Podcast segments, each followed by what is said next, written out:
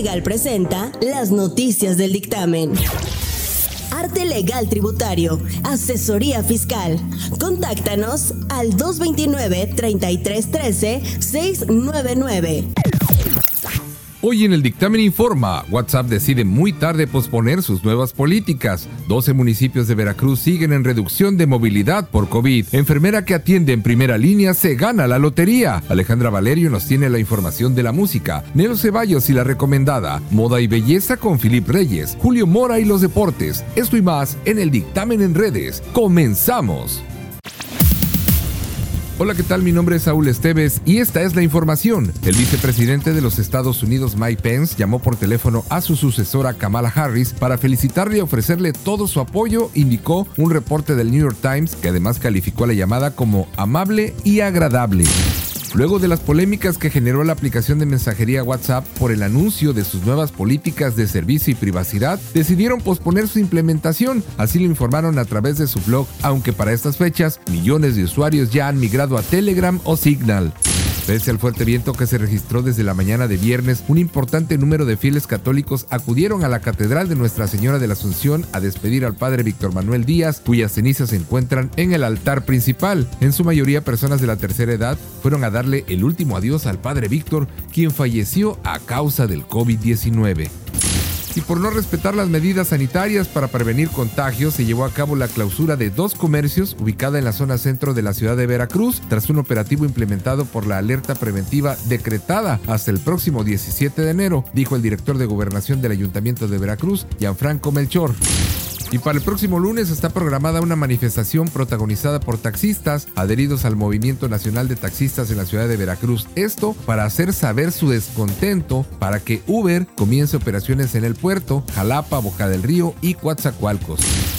Integrantes de la organización Pueblos Originarios del movimiento recordaron que la figura del gobernador indígena no existe como tal en los pueblos originarios. Ellos se rigen por autoridades comunitarias tradicionales. Por lo tanto, se excluyen de esas organizaciones que en este momento se están promocionando para la gubernatura indígena y una enfermera que atiende pacientes con COVID-19 en la primera línea gana la lotería. Sí, la suerte estuvo de su lado. Ella trabaja en una unidad de atención a pacientes en Durham, en Carolina del Norte. Se llama Terry Watkins y fue la afortunada ganadora del premio de un millón de dólares en la Lotería de la Educación que se juega a nivel local. En el entretenimiento, la cantante estadounidense Selena Gómez causó revuelo en redes tras el lanzamiento de su sencillo en español y muchos se preguntan si el tema va dirigido a su ex, el canadiense Justin Bieber. Carla Panini reaparece con las hijas de Carla Luna, a las que llamó regalos de Dios. Recordemos que en 2014 la relación laboral y de amistad entre Panini y Luna terminó bastante mal, por cierto. Panini anunció su separación de Oscar Burgos para iniciar una relación con Américo Garza, el entonces esposa de Luna. Luego del fallecimiento de Carla Luna en 2017 debido a cáncer, fue el esposo de esta, Américo Garza, quien se quedó con las pequeñas y las llevó a vivir con su actual pareja Carla Panini.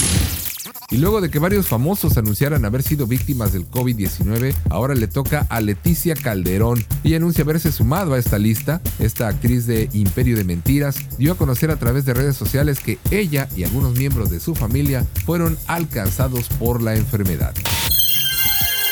Cinebox, el cine nos mueve, presenta las noticias del dictamen. Ya está listo Nelo Ceballos y la recomendada. Hola, ¿qué tal? Soy Nelo Ceballos y para este fin de semana nos topamos con la sorpresa, bueno, ni tanto, de que los hermanos Warner buscarán que Mujer Maravilla 1984 compita con todas las categorías, o más bien en todas las categorías, incluyendo Mejor Película en el Oscar, así de plano. Bueno, en los pasillos de Warner existe el rum rum de que Warner Studios ha presentado a Wonder Woman 1984 para ser considerada por los votantes de la Academia en la 93 tercera entrega de los premios al Oscar en las categorías y los implicados de cada una que te las voy a decir a continuación. Gal Gadot a Mejor Actriz, Patty Jenkins a Mejor Directora, Kristen Wiig, Robin Wright y Connie Nielsen a Mejor Actriz de Reparto. Chris Pine y Pedro Pascal a Mejor Actor de Reparto, mejor fotografía, mejor edición, mejor diseño de vestuario y mejor banda sonora original. Recordemos que posterior a su estreno, Mujer Maravilla 1984 fue sumamente mal criticada y los fans escribieron reseñas muy negativas. Sin duda Warner intenta hacer lo que Marvel hizo hace un par de años cuando logró posicionar a Pantera Negra en siete categorías de los premios Oscar. Esperemos que no pase como de que entre las malas fue la mejor, porque malas, así que digamos malas, pues no hay. Actualmente películas de directores como David Fincher, Aaron Sorkin, Chloe Shao, Regina King, Spike Lee y hasta el mismísimo Paul Greengrass tienen un lugar en la carrera por el Oscar. Y bueno, pues ya te había platicado de ellas. Las posibles son Nomadland, El juicio de los siete de Chicago, Una noche en Miami, Mank de David Fincher que regresa tras casi seis años de ausencia como director con una producción en blanco y negro. Por supuesto está soul, la madre del blues, el sonido del metal, noticias del mundo, el padre, Minari, That Five Bloods y bueno, Tenet que definitivamente pues tiene que estar ahí en la terna. Así que Mujer Maravilla 1984, fácil, pues fácil no la tiene. Soy de los Ceballos, que pases un excelente fin de semana, nos vemos muy pronto. Cinebox, el cine nos mueve, presenta las noticias del dictamen. Vamos con Julio Mora y los deportes. Muchas gracias, Saúl Esteves. Arrancamos con la información y vamos a hablar hoy de lo que es la Liga MX, porque se disputa la jornada número 2. Ya hemos hablado, por ejemplo, del Necaxa San Luis y Ciudad Juárez contra Tijuana, que se disputaron este viernes. Pero bueno, esta noche de sábado, las Chivas Rayas del Guadalajara van a recibir al equipo de los Diablos Rojos del Toluca. Este es un muy buen partido, ¿eh? 5 de la tarde. Realmente es digno de llamar la atención porque el equipo de Toluca viene de ganarle a Querétaro en un partido por ahí del tema arbitral, ¿no? Con polémicas y demás. Y las Chivas que fueron a Puebla y a pesar de tener un equipo más fuerte, pues no pudieron ganar, pero consiguieron un empate. Entonces se espera un muy buen duelo. En lo personal creo que Chivas, por ser local, tendría que ganar Cruz Azul contra el equipo de Puebla, precisamente una máquina que empezó perdiendo con Santos eh, de la mano de Juan Reynoso y que realmente pues espera mucho más de este equipo, sea el técnico que sea el que esté en el banquillo, es la realidad. Y bueno, esperando que Sebastián Jurado pues ya le den más minutos, ¿no? Porque en este momento Corona va a ser el titular hasta que lo expulsen, se lesione, se enferme, ¿no? Monterrey contra el equipo del América. Este partido, fíjense, que tiene detalles importantes porque eh, el técnico americanista, Santiago Solari, no pudo estar en la banca en el partido anterior como local. Supuestamente iba a Estados Unidos para poder estar en el banquillo por la visa de trabajo y enfrentaría al Vasco Aguirre, ¿no? Que dirige los Rayados de Monterrey. Ojo, el Vasco dice que van a intentar, van a acorralar al equipo americanista porque quieren ganar en casa, ¿no? Sin duda. Y obviamente Solari dice que respeta mucho al Vasco, que es un excelente entrenador. Obviamente lo conoció allá en España dirigiendo Sasuna, dirigiendo el Atlético de Madrid, lo conoce bastante, bastante bien. Y además de que, bueno, eh, Solari jugó aquí en México y seguramente tuvo contacto con el Vasco en algún momento. Ojo, hay jugadores que tienen o dieron positivo por COVID. Entonces esto pues le baja la situación eh, de rendimiento, de poderío al equipo de los Rayados. Este, por ahí Estefan Medina es uno de los posibles hábiles Hurtado mismo y por parte de, de, América Pedro Aquino no jugaría por lesión. Bueno, Pumas frente al equipo de Mazatlán, esto ya es el domingo a las 12 del día. Bueno, pues vamos por equipo de los Pumas Santos frente a Tigres, muy buen juego, ¿eh? Santos que viene de ganar en casa repite eh, otra vez en, su terruño recibiendo a los Tigres que le ganaron al campeón León. Realmente buen juego. Aquí yo creo que un empate va a estar cerradito. Eh, Querétaro contra el Atlas. Bueno, realmente son dos equipos de bajo nivel. Aunque Caraglio ya con más minutos posiblemente pueda hacer algo con el equipo de los zorros del Atlas que dirige un ex tiburón. Diego Coca. Y por último, León frente al equipo del Pachuca que va a ser el próximo lunes a las 9 de la noche. Duelo de hermanos o de padre e hijo más bien, ¿no? Jesús Martínez, que está a cargo del, Pachuca, visita a su hijo, eh, que, pues realmente pues viene de ser campeón, ¿no? El equipo de los Esmeraldas de León. Y para cerrar, pues ¿qué cree? Que la Liga de Balompié Mexicano sigue siendo un verdadero relajo, lo voy a decir siempre, pero siempre, porque la verdad que es increíble lo que pasa. Rapidito, El equipo de los Jaguares de Jalisco, Deportivo Jaguares, dice, informamos que dada la situación por la que está pasando nuestro estado y acatando las medidas externadas por nuestro gobernador, se ha tomado la decisión de suspender el encuentro que se llevaría a cabo este 17 de enero, el domingo, en la ciudad de Tala, Jalisco. El partido estaba programado a las 12 del día contra Atlético Veracruz y no se juega. Dice que reiteramos nuestro compromiso con la salud de los aficionados, así como los miembros de la institución de Atlético Veracruz y quién sabe cuándo vayan a jugar. En fin, gracias a Nelo Ceballos, también un saludo para Saúl Esteves, yo soy Julio Mora. Esto fue el dictamen Deportes, nos escuchamos la próxima semana. Las noticias del dictamen son presentadas por Doña Lala, restaurante familiar.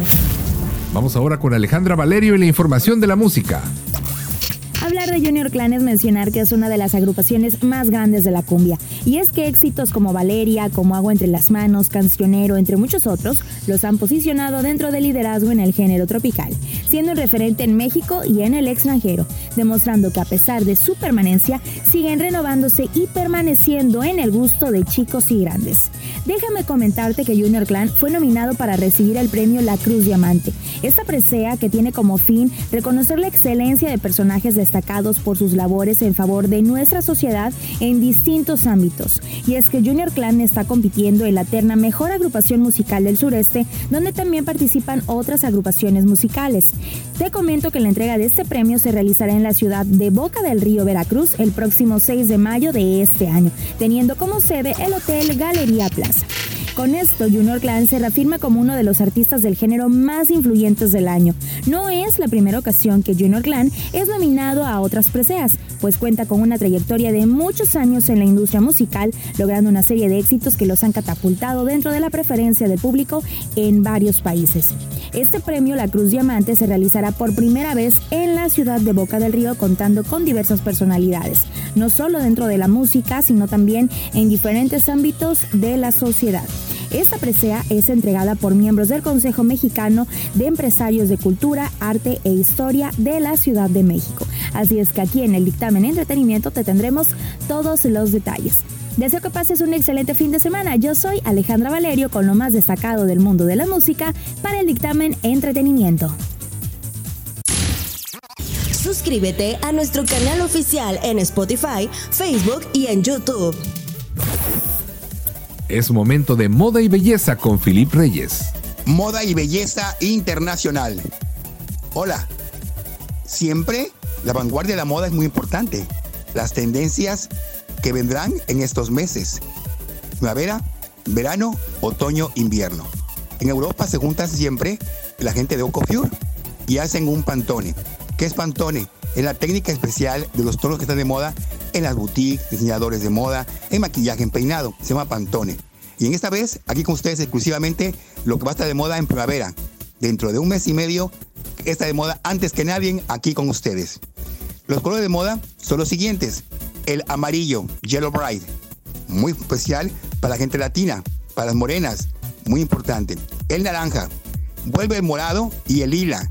Y además el tono azul Mónaco y todos los verdes, desde verde esmeralda, verde olivo, hasta verde selvático amazónico. Sí, amigos, todos los tonos son de moda para primavera verano en esta ocasión, que será de, marzo hasta el mes de junio, de marzo a junio. Recuerda, amarillo, naranja, morado, lila, mónaco y verdes. Estampados, pero no macetas, amigas. Ay, amiga, y te veo con Animal Print, me caigo como condorito. Ah, en moda de belleza internacional, número uno, soy yo, Fili Reyes. Cuídense, por favor, los quiero mucho. Bendiciones. Está usted informado, le deseo un excelente fin de semana a nombre de todo el equipo del dictamen en redes. Mi nombre es Saúl Esteves y en la producción Nelo Ceballo. Cuídese mucho, nos vemos en la próxima. Right now you're in a kind of a limbo.